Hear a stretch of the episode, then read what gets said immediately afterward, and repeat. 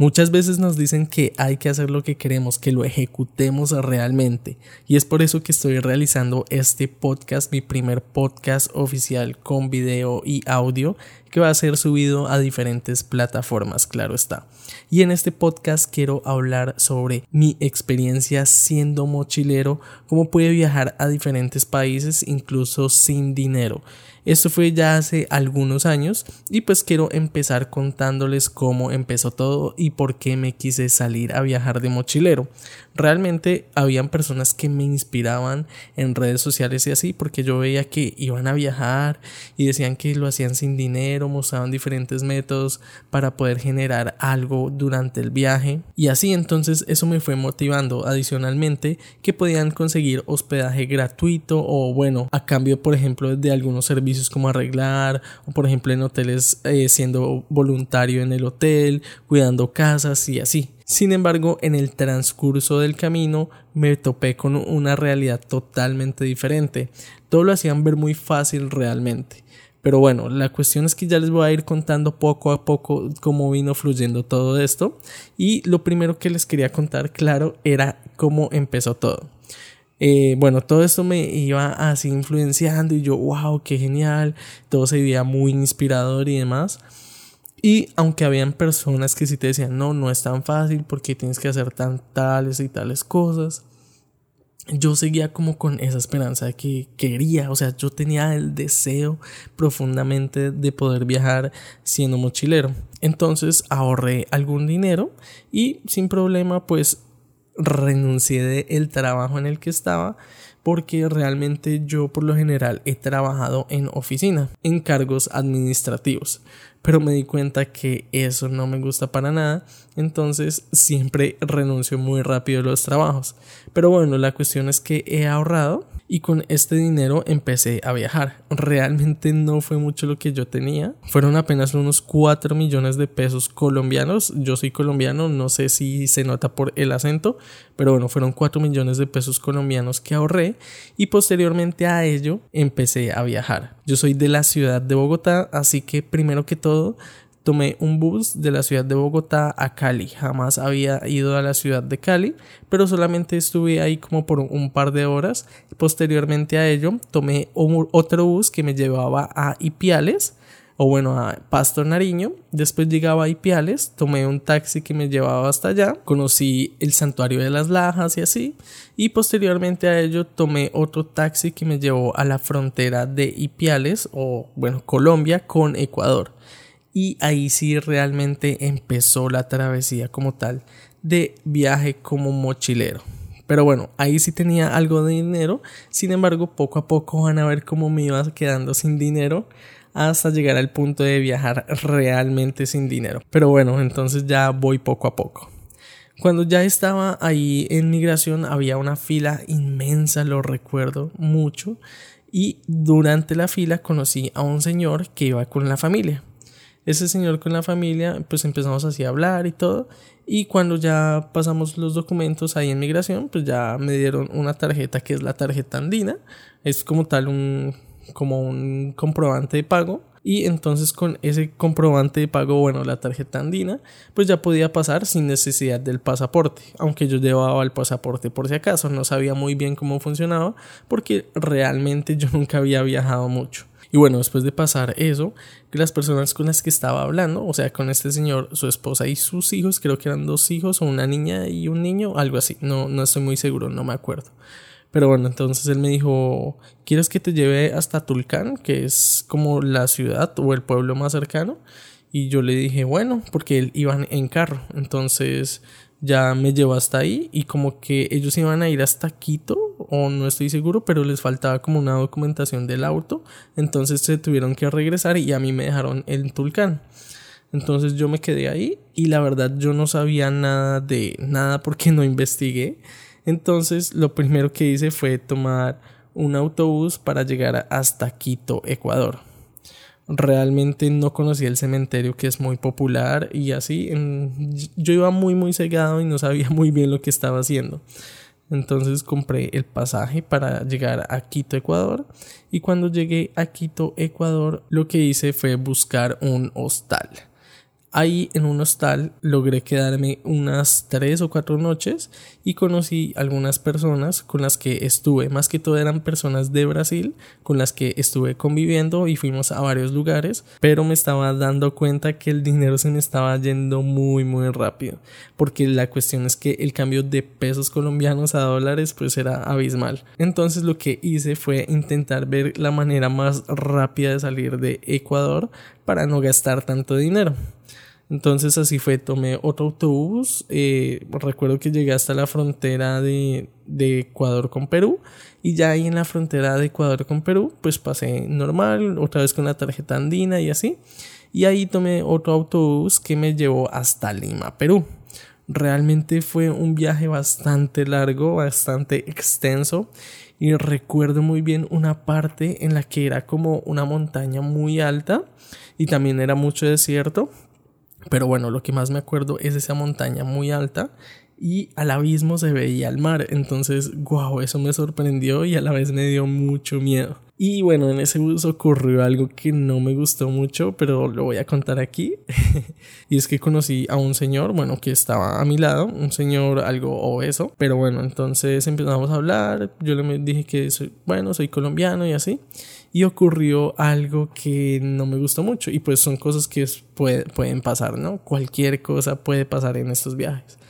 Pero bueno, la cuestión es que hablamos y este señor me dijo que si le podía hacer el favor de prestarle el chip. Yo de hecho había comprado un chip para poder comunicarme, para tener datos y comunicarme con mi familia, decirles que estaba bien. Entonces, bueno, le di mi chip, se lo puso a su celular y él empezó a hablar con alguien. Y yo, pues bueno, pues normal. Pero después la conversación de esta persona se puso algo intensa. Al parecer estaba hablando con otro hombre y le decía como que como que él estaba pagando cosas y así, que cuando se iba a dejar ver y todo esto. Y yo como que, oh, ok, ok. y después ya le pedí mi SIM card, pero casi que no me la da, entonces me dio algo de molestia que me hiciera eso. La cuestión es que al final me empezó a como a insinuar cosas de que él si quería yo quedarme en Perú, por ejemplo, él me daba la residencia y así, que si podían llamar, por ejemplo, en migración y decir que yo estaba viviendo con él en la casa de él, que yo era familia y todo eso, y yo como que rayos. Y también me dijo que si me quería quedar en su casa. Pero pues claramente no, entonces obviamente noté que era una persona pues homosexual. Yo no lo soy, no soy homosexual. Y pues tampoco tengo nada en contra de los homosexuales, claro está, tengo amigos que lo son, pero eso no va conmigo. ¿Ok? Entonces la cuestión es que ya le dije que no y después me coloqué mis audífonos y sé que me dormía, pero obviamente estaba incómodo y no iba a poder dormir. La cuestión es que bueno, pasamos así mucho, mucho tiempo y ya después llegué a Lima, Perú. Cuando llegué a Lima, Perú, pues yo no sabía, como les indiqué anteriormente, yo no investigué nada ni nada de nada. Y entonces me di cuenta que en Lima, Perú había playa y yo no sabía. Entonces eso me, sorprendió bastante porque yo nunca había ido a la playa. Entonces esa fue la primera vez que fui a la playa. Ah, no, no es cierto, no es cierto.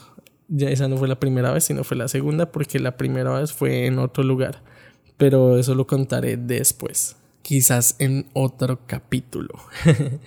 pero bueno, el caso es que cuando llegué ahí a Lima, pues me sorprendió esto mucho.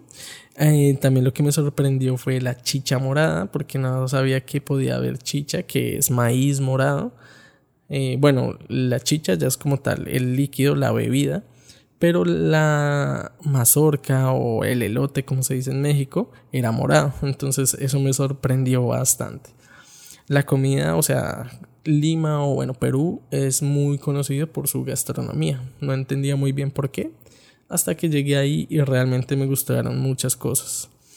Pero bueno, la cuestión es que estuve ahí, también estuve en un hostal conocí a algunas personas también, en referencia más que todo una chica de Alemania con la que tuve mucho contacto, también otra chica brasilera que tenía un novio de Inglaterra, si no estoy mal, y bueno, empezamos así a hablar, fuimos a fiestas y todo, entonces me pareció todo súper chévere como, como la pasé ahí, sin embargo, otra vez la cuestión del dinero.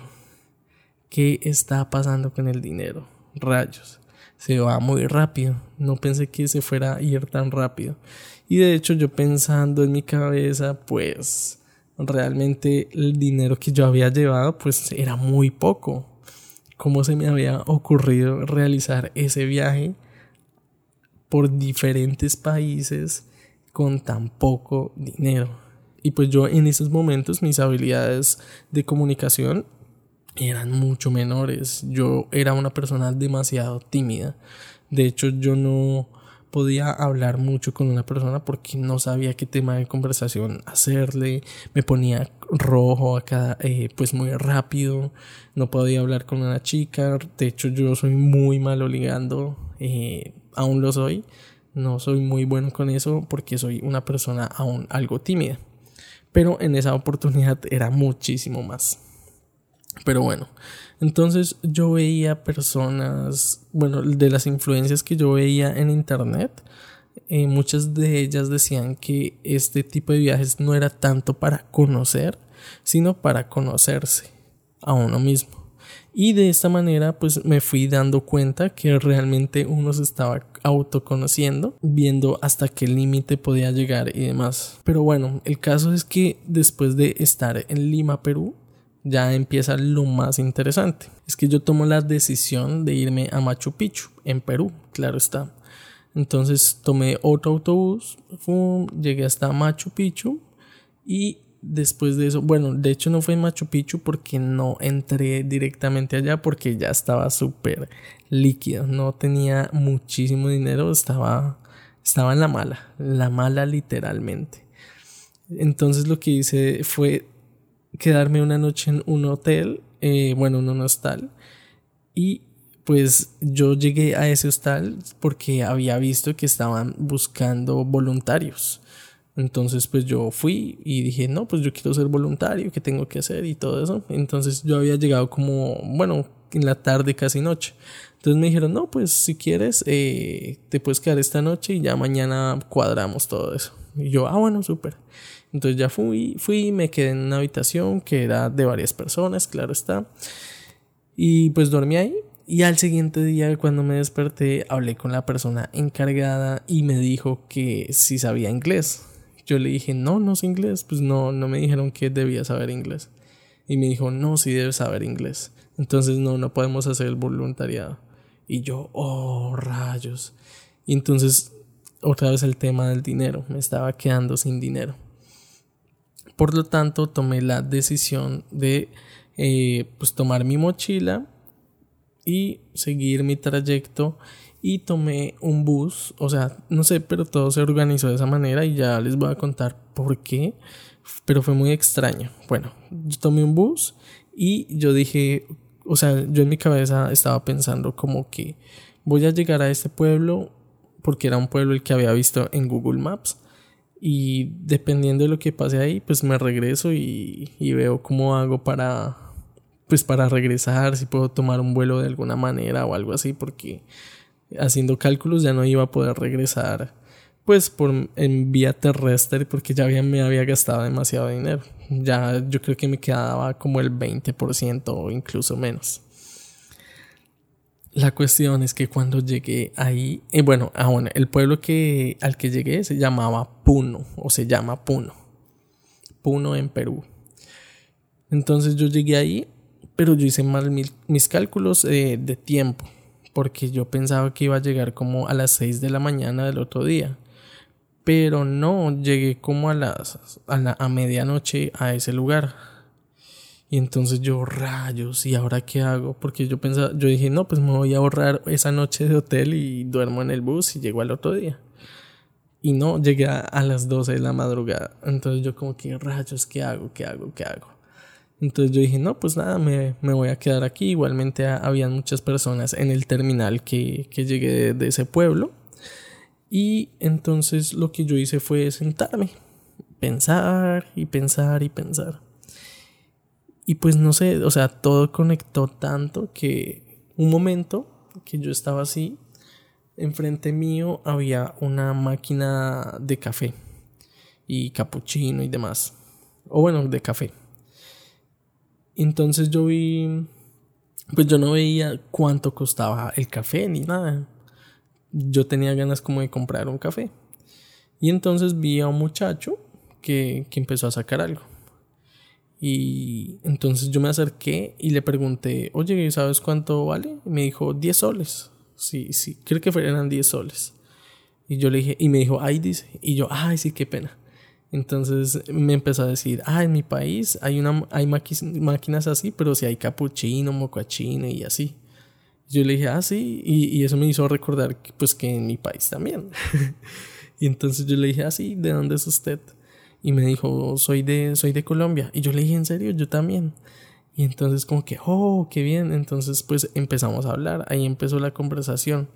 Y entonces ahí es donde les decía que todo empieza a conectar de una manera muy extraña, pero a la vez, no sé, las cosas pasan, o sea, no sé, no, no, no sé cómo explicarlo realmente.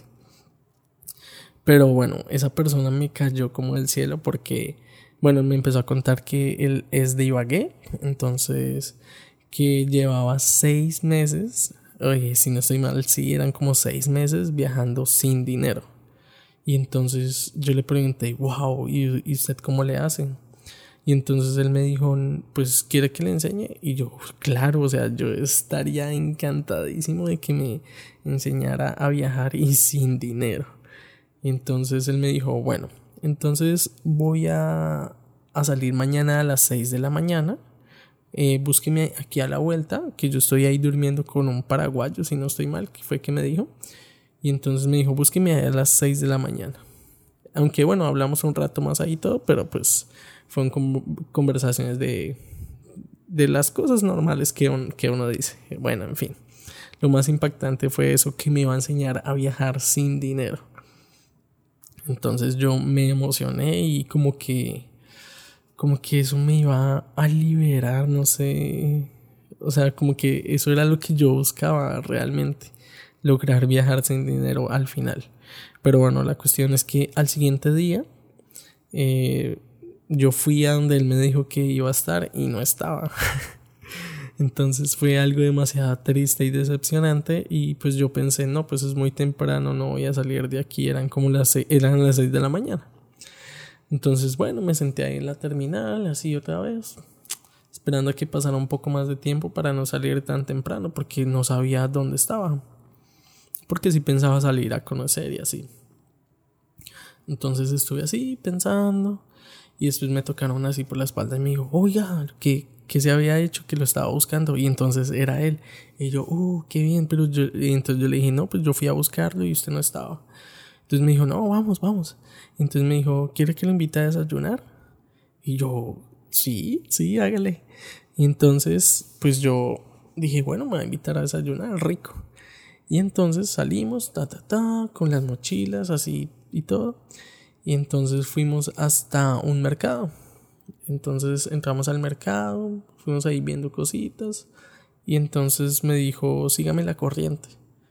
Yo, bueno, entonces llegamos a un restaurante. Y entonces él empezó a hablar con, pues, con la persona que atendía ahí. Y pues habían varias personas de la, pues de la, del restaurante. Pero no eran clientes, sino solamente personas de ahí que que trabajaban ahí. Entonces yo, bueno, entonces pues estaba hablando ahí, yo pues, pues normal. Estaba hablando, ta, ta, ta. Y pues yo no entendía muy bien lo que estaba sucediendo él como que le tomó confianza a esas personas y al final él les dijo que si tenían algo de comer que si nos podían regalar. Y yo que como que, o sea, en mi cabeza hizo como un shock así como que, ¿qué? ¿Qué? ¿Qué? ¿Qué? ¿Qué? ¿Qué? ¿Qué está pasando? Y entonces, como ya había habido esa confianza con esas personas, nos dijeron que sí y nos dieron un desayuno, pero o sea, el que desayuno. Pero eso, eso me impactó tanto, eso fue un shock tan fuerte para mí, me hizo cambiar así el chip como que, ¿qué está sucediendo? ¿Qué acaba de pasar? ¡Wow!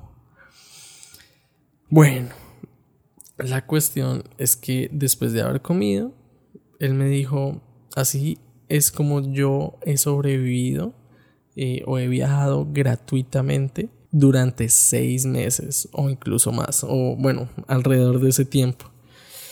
Y entonces yo quedé como que, ok, pero yo, la verdad, o sea, yo, yo, yo, Edwin, yo no me sentía preparado para hacer eso. Eso fue un shock para mí fuertísimo. Y entonces, contándoles además que les acabo de decir que soy, o bueno, era muy, muy, muy tímido. Entonces yo no me veía haciendo eso. Hasta que lo hizo varias veces, en repetidas ocasiones, para desayunar, para almorzar, para cenar. Hasta que lo vi que lo hizo tantas veces, desde donde estábamos, desde Puno, en Perú.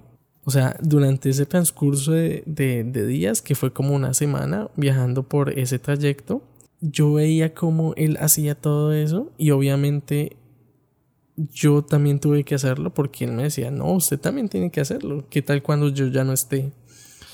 Y yo le dije, no, pues sí. Entonces, así es, lo hice. Me atreví. Hablé con las personas. Yo les contaba como que no, pues es que venimos de Colombia, estamos viajando. Ta, ta, ta. Vamos, eh, estamos tratando de viajar por Latinoamérica. Y al final, pues uno les pedía el favor de que si tenían algo de comer que les sobrara. Entonces, en muchas ocasiones, o en la gran mayoría, pues nos daban algo de comer.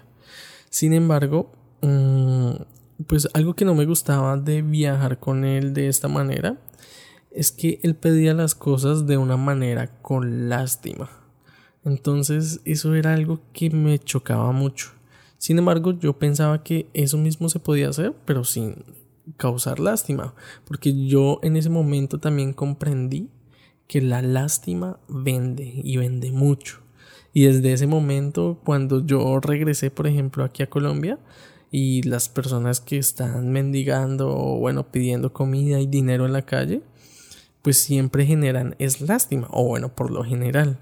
Entonces, cuando yo ya experimenté eso de cómo funciona, yo ahora pienso como que estas personas podrían hacer algo más y no solamente generar lástima para que les den dinero.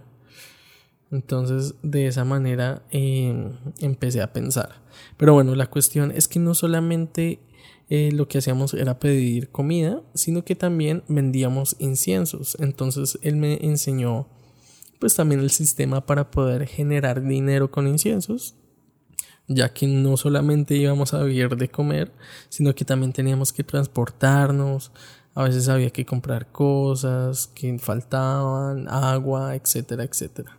Pero bueno, la cuestión es que al vender inciensos se usaba una técnica similar, diciendo, bueno, venimos viajando, ta, ta, ta. Eh, pues uno tenía la cajita de inciensos, pero le ofrecía solamente uno a la persona. Entonces el truco estaba en que como le ofrecía solo uno, uno le decía, no, pues cualquier moneda que me pueda dar. Entonces hay, habían personas que te daban, no sé, tres soles, otras personas que te daban 10, 20, mucho, mucho dinero. Entonces así se iba llenando poquito a poquito.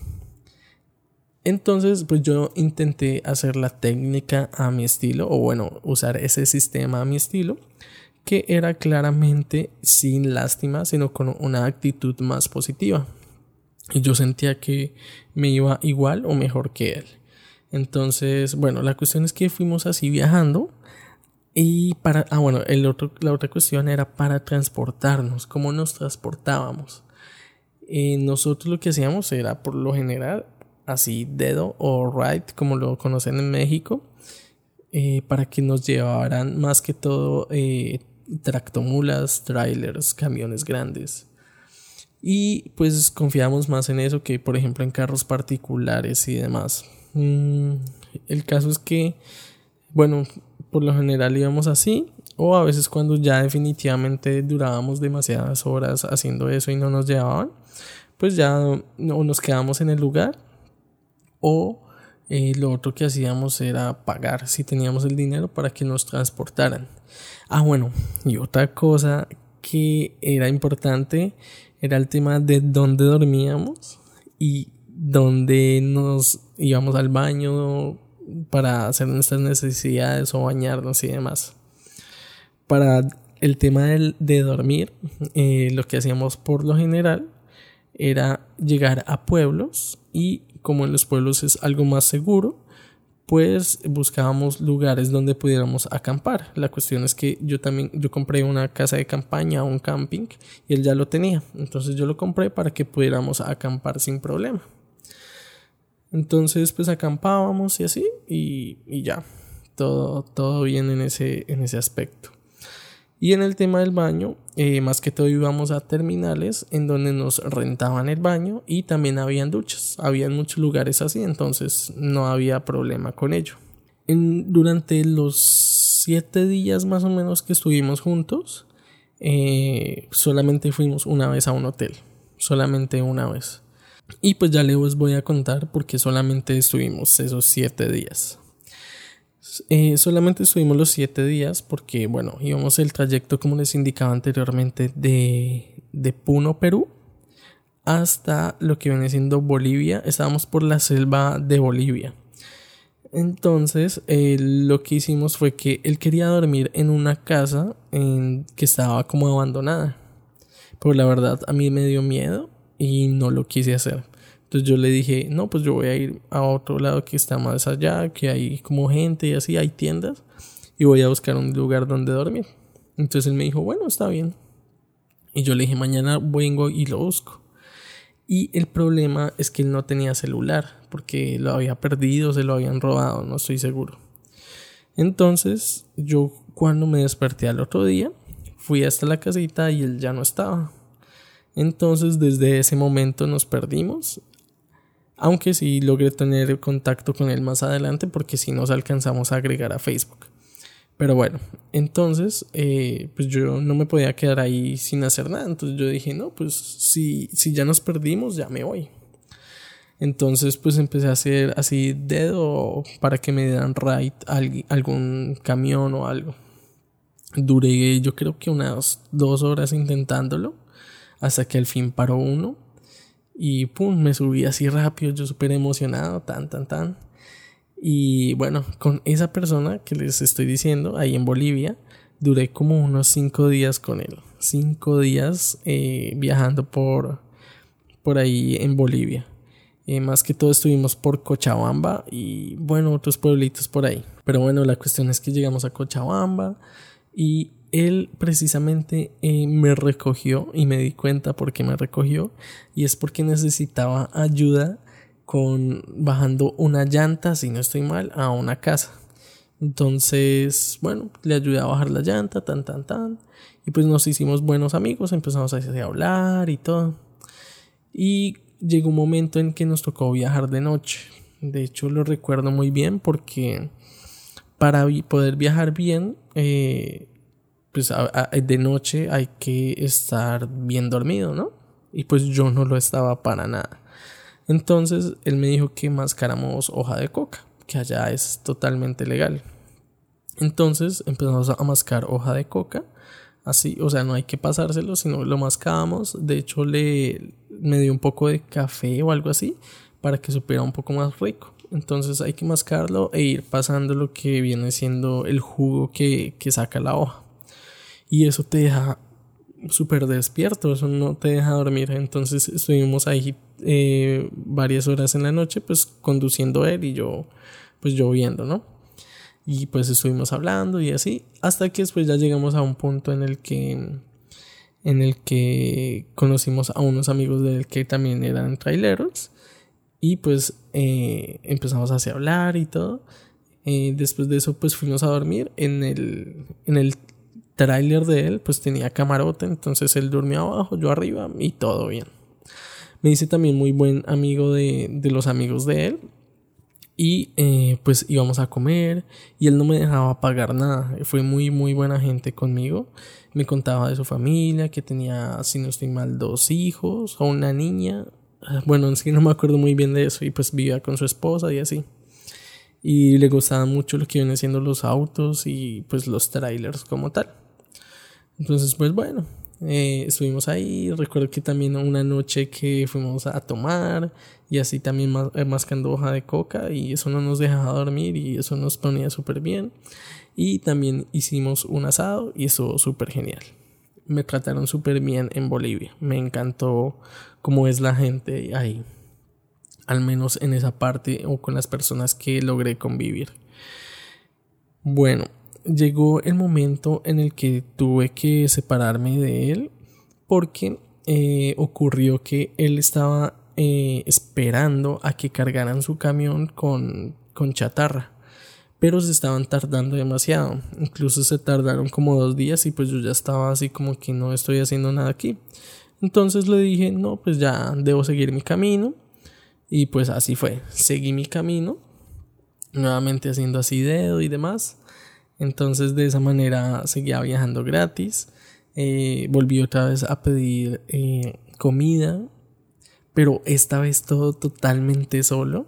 Y fue una experiencia única y ahí logré entender lo que muchas personas decían, que no es de tanto para conocer, sino para conocerse. Y logré conocer muchísimas cosas de mí, dejé de ser tan tímido y conocí como mis límites a otro punto de vista. Es que oh, es que la sensación es tan extraña que ni siquiera sé muy bien pues cómo describir todo eso.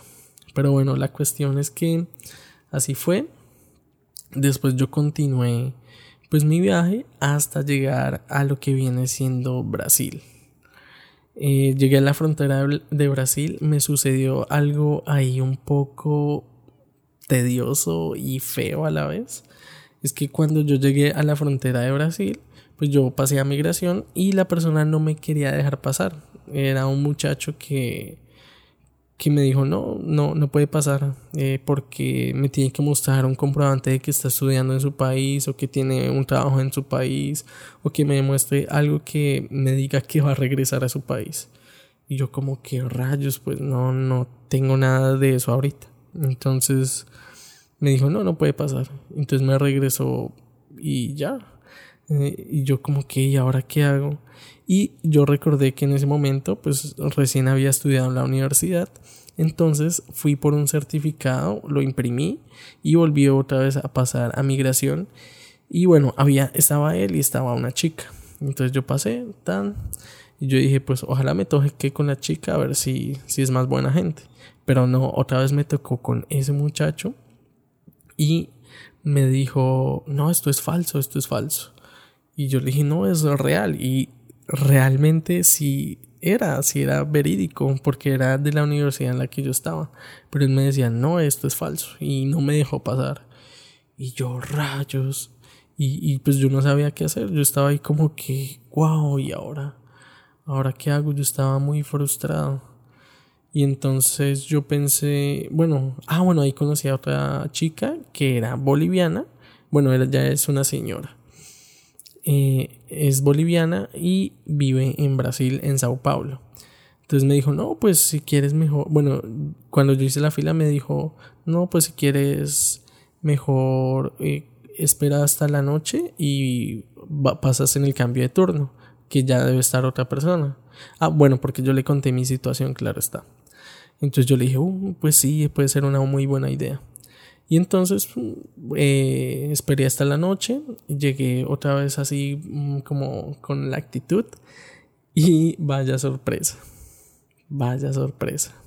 Estaba cerrada la eh, pues migración de ahí. Entonces yo como que no, rayos. Entonces lo que hice fue eh, hospedarme en un hotel que había por ahí, el más barato, claro está, que conseguí. Y después de eso, al otro día, ver qué sucedía. Entonces me decidí nuevamente hacer la fila.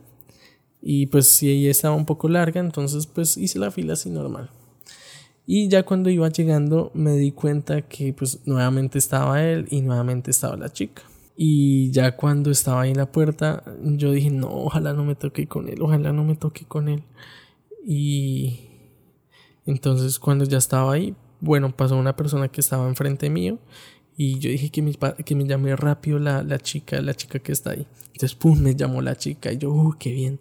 Y ella sí no sabía hablar español, o, o eso creo. Entonces me dijo que le mostrara los documentos, se los mostré, me puso el sello y ya pasé. Y ya no me preguntó nada. En cambio, el otro señor o el muchacho sí me empezó a preguntar más, bueno, me había preguntado más cosas. Y yo cuando salí de ahí, de migración, yo sentí como, como un alivio, porque es una circunstancia en el que, en el que no sabía, en la que no sabía qué hacer, o sea, no sabía a quién acudir. Y si me tocaba regresarme, no, no sabía. No sabía. Pero bueno, la cuestión es que cuando ya pasé mm, pues la frontera con, de Bolivia con, con Brasil, pues llegué a un pueblo que estaba ahí, pero no recuerdo bien cómo se llama. Y cuando yo llegué ahí, eh, le escribí a una chica que conocí en Ecuador, que ya era, ya es como mi amiga, o yo la considero de esa manera. Entonces le dije, oye, ya, ya llegué a Brasil eh, y estoy aquí. Y me dijo, ah, súper bien. Me dijo, si quieres venir a mi casa, pues eres bienvenido. Y yo como que, oh, ¿en serio? Y me dijo, sí, sí, no, no te preocupes. Y yo, genial, genial. Y entonces me dijo, si quieres venir, llega primero a Sao Paulo y cuando llegues ahí me avisas y yo te digo cómo puedes llegar a mi casa. Y yo, oh, súper, súper. Entonces yo estaba así emocionada de que iba a poder llegar a donde alguien conocido y así. Entonces, pues así fue. Eh, cuando estuve en ese pueblo, que les digo que no recuerdo cómo se llama, creo que se llama Fortuna o algo así. Bueno, no, no, no me acuerdo, la verdad no me acuerdo. Pero si no estoy mal, es el primer pueblo que queda ahí en frontera con, con Bolivia y Ecuador, con Bolivia y Brasil, perdón. Entonces, pues llegué ahí, a ese pueblo, y yo dije, no, pues tengo que pasar de aquí. Entonces, realmente no sabía por dónde era dirección hacia Sao Paulo, hasta que vi en el mapa, y después me fui caminando ahí por toda la carretera. Y pues empecé a hacer así para que me dieran ride camiones, pero no, fue, fue demasiado complicado y pues como les indicaba yo solamente le hacía a camiones porque me parecía más confiable que a un carro particular. Entonces hasta que duré demasiado tiempo ya se estaba anocheciendo y yo pensé no le tengo que hacer que me den ride a cualquier tipo de persona, bueno cualquier tipo de auto. Y entonces así fue a cualquiera, cualquiera. Y pues duré un buen tiempo ahí hasta que paró una camioneta. Y entonces paró como a unos tres metros de mí. Entonces me fui corriendo, tan, tan, tan, tan, tan. Y entonces bajo la ventana así el señor y me dijo que para dónde iba. Aunque, bueno, yo no sabía absolutamente nada de portugués. Eso también es otro tema del que voy a hablar también aquí. No sabía absolutamente nada de portugués. Y entonces él me empezó a, decir que, bueno, que le mostrara primero mi documento. Se lo mostré, no, no tenía problema. Y después me dijo como macoña, macoña. Y yo, yo no, no le entendía que, que se llama macoña, o sea, que se llamaba marihuana. Y yo le dije, ah, no, no, no, no. Y pues yo no, no consumo nada de eso. Yo le dije, no, no tengo nada de eso. Me, me dijo que más adelante había como un retén de policía o algo así, fue lo que le entendí. Entonces yo le dije, no, pero yo no traigo nada de eso. Me dijo, bueno, súbase. Entonces ya me subí y pues ya empezó a andar. Y me dijo, eh, me decía, cintos de seguridad, cintos de seguridad. Y yo, ¿qué? Entonces yo le decía que yo no le estaba entendiendo lo que me estaba diciendo. Entonces decía, cintos de seguridad, cintos de seguridad. Creo que así se dice. Y entonces yo, ¿qué? Entonces me dijo, cinto, cinto. Y yo, ah, el cinturón, el cinturón de seguridad. Entonces yo, ah, ya. Entonces, ya me lo coloqué y bueno, llegamos. Ah, bueno, me, me preguntaba hacia dónde me dirigía. Entonces yo le dije que iba a llegar hasta Sao Paulo. Y me dijo que él también iba a ir hasta Sao Paulo. Sin embargo, iba a recoger a alguien en Campo Grande o Campo Grande. Entonces me dijo, solamente te puedo llevar hasta Campo Grande. Yo le dije, bueno, está bien, no, no tengo problema. Entonces me llevó hasta Campo Grande. Ah, bueno, pero durante el transcurso de lo que viene siendo el viaje con él, también hay una anécdota que me gustaría contar. Y es que cuando estaba con él, él me, me dijo, bueno, me, me, empezó a decir que él es militar, o bueno, era militar de, pues de Brasil. Entonces yo como que, ah, ya. Y la verdad yo sí tenía algo de miedo y de desconfianza. Mm, aún así yo hubiera accedido pues a subirme a la camioneta. Fue algo que, que pudo ser peligroso, pero gracias, no sé, a la vida, a la existencia, pues no fue así y pues llegué con bien y todo. Entonces él me, pues me empezaba así a preguntar cosas, pero pues hay palabras que se parecen mucho en portugués y español, entonces nos entendíamos más o menos. Entonces él me preguntó que yo de qué religión era.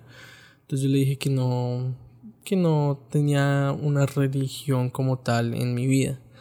Entonces él me dijo que él era católico y que quería que oráramos el, el rosario, el rosario. Eh, así es como se llama. Y entonces él se quitó su cadena, su rosario, y me dijo, vamos a empezar. Y me dijo que si me lo sabía. Y yo le dije que no me acordaba muy bien. Entonces el de Padre nuestro que estás en los cielos, sí, santificado sea tu nombre y así. Sí, creo que era ese. No estoy muy seguro. Perdón por eso. O si ofendo a alguien con eso. Pero pues no, no es mi intención tampoco. El caso es que eh, repetimos eso casi todo el camino. Casi todo el camino. Fue algo tedioso. Mm, pero eh, eso nos ayudó a no quedarnos dormidos. Claro está. Probablemente si no hubiéramos hecho eso, pues nos hubiéramos aburrido porque no conocíamos nuestros idiomas y pues nos hubiéramos podido quedar dormidos. Claramente él empezaba a hacer pues esta oración eh, en portugués y yo en español. Entonces era algo, pues también algo chévere, ¿no? Porque lo escuchaba como era en portugués. Entonces así fue esa parte. Y ya después cuando me llegó a Campo Grande, o Campo Grande, llegué ahí y me dejó en una estación de gasolina. Y yo dije, bueno, aquí no sé qué voy a hacer tampoco porque no conozco a nadie, no sé nada, no sé portugués, no sé absolutamente nada. Así que, ¿qué hago? Voy, le pregunto a los de la estación de gasolina que dónde yo podría acampar con el camping que tengo ahí al lado. Claramente con algo de señas, eh, preguntándoles dónde podría hacerlo. Entonces uno de ellos me dijo que más adelante había como un parque de diversiones o algo así donde podría hacerlo. Me dijo que ahí puede ser algo seguro. Entonces yo le dije, ah, bueno, bueno. Entonces fui hasta allá, tan, y vi que era como un buen terreno. Pero yo dije, antes de acampar, tengo que ir a buscar algo de comer porque me tenía muchísima hambre. Así que nuevamente usé la técnica que me, que me enseñó esta persona que les digo que también era de Colombia o es de Colombia. Y llegué a una tienda, eh, claramente sin saber nada portugués, o sea, todo súper improvisado. Y medio les explicaba lo que estaba diciendo.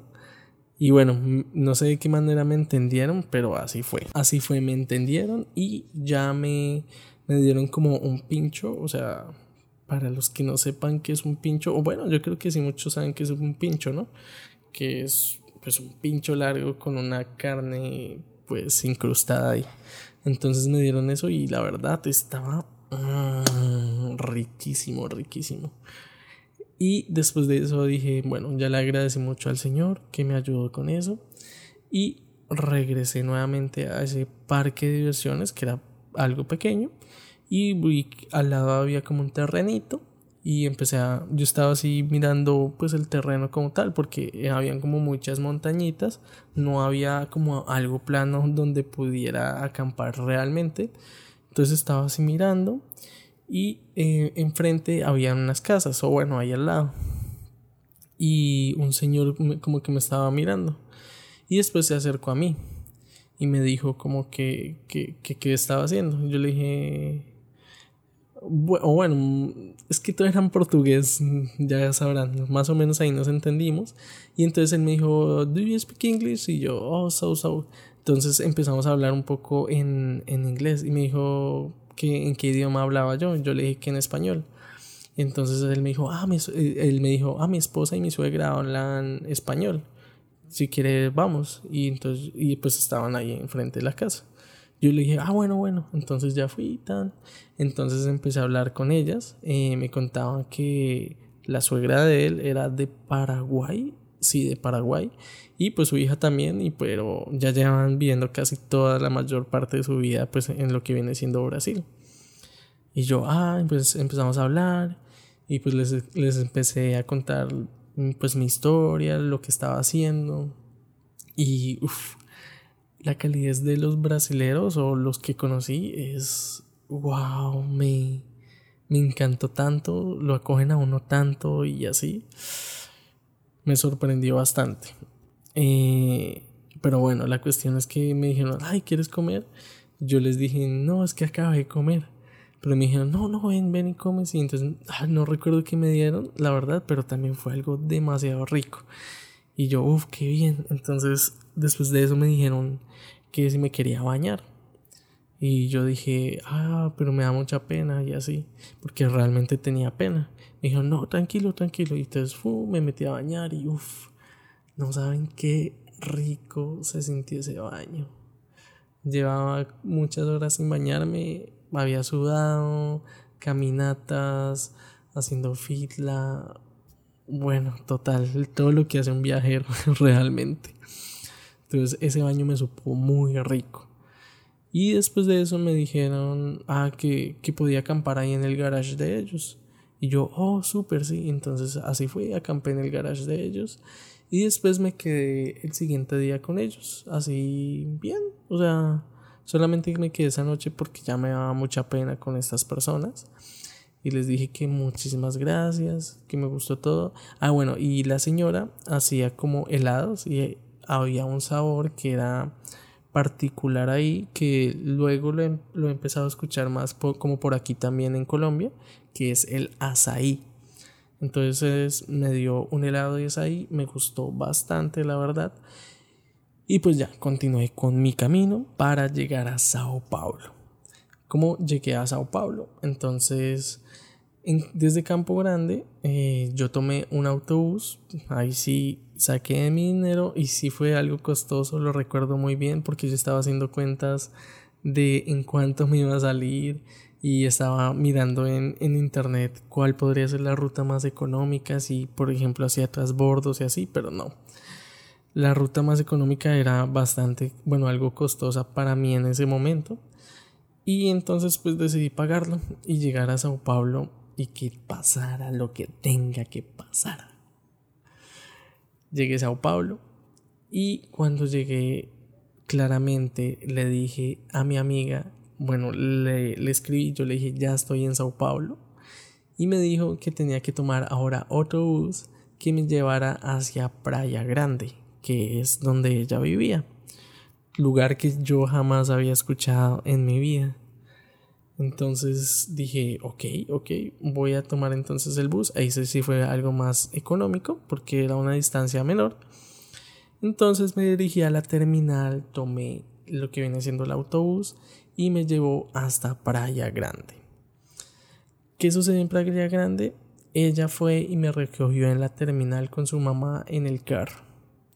Vaya, qué sorprendente, ¿no? Aún más, más sorprendido. Me, desde el primer momento me atendieron de una forma espectacular. Amé a esa familia con el corazón.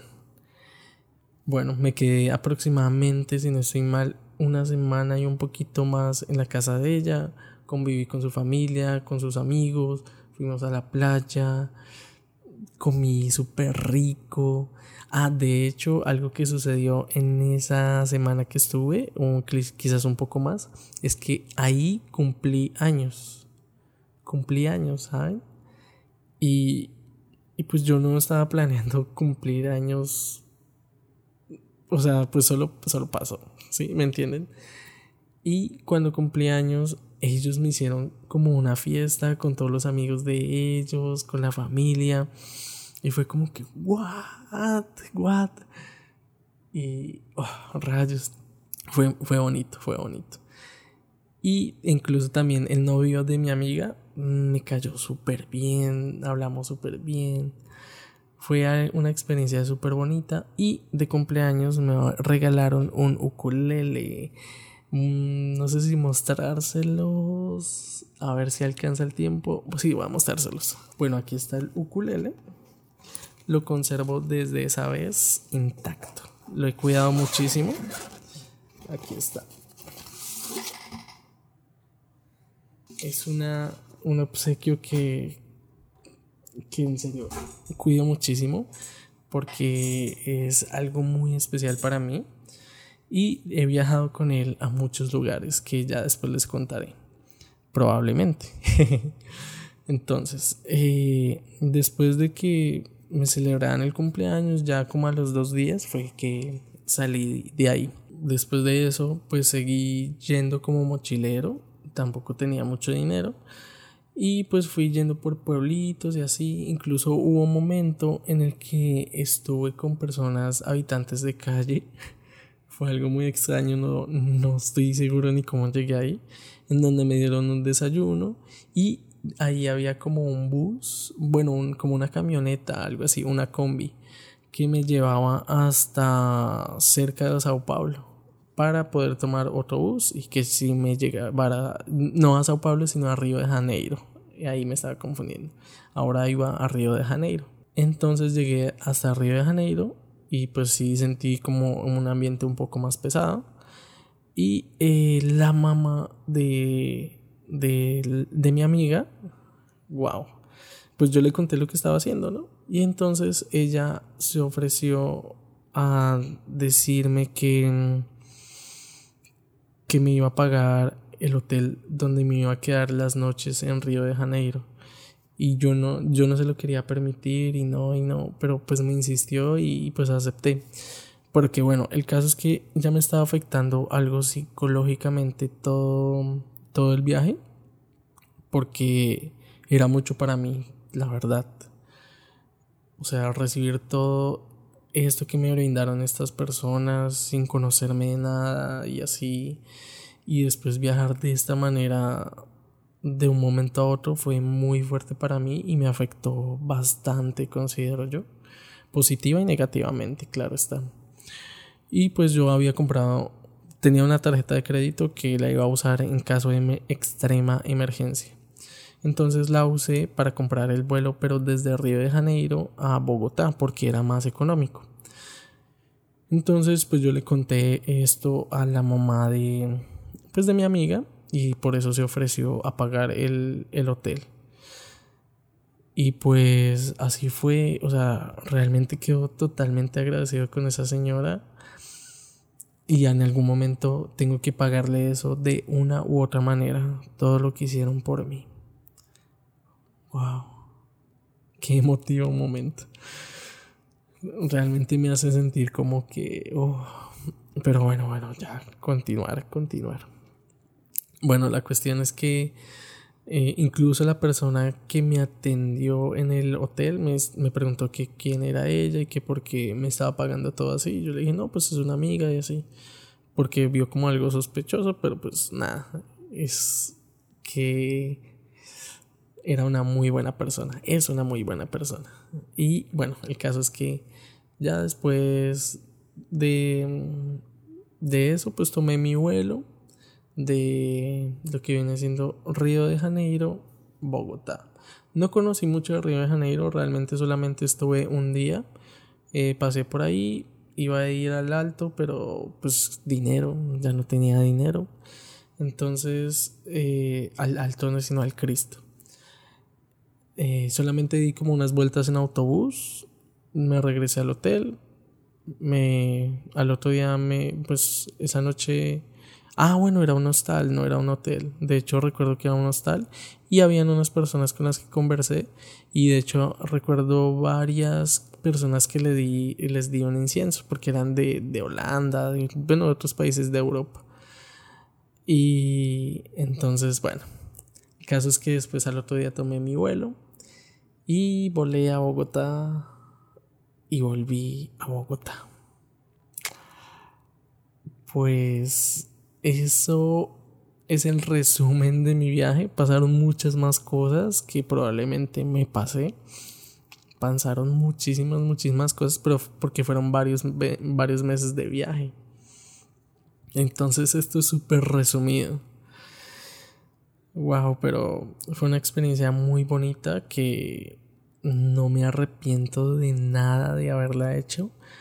Em, principalmente yo pensaba realizar esto eh, en bicicleta, pero resultó que la bicicleta que yo tenía, que estaba perfecta para mí en ese momento para viajar, esa bicicleta me la robaron y pues quizás sucedió por algo, no lo sé, porque yo ya estaba súper decidido a viajar en esa bicicleta.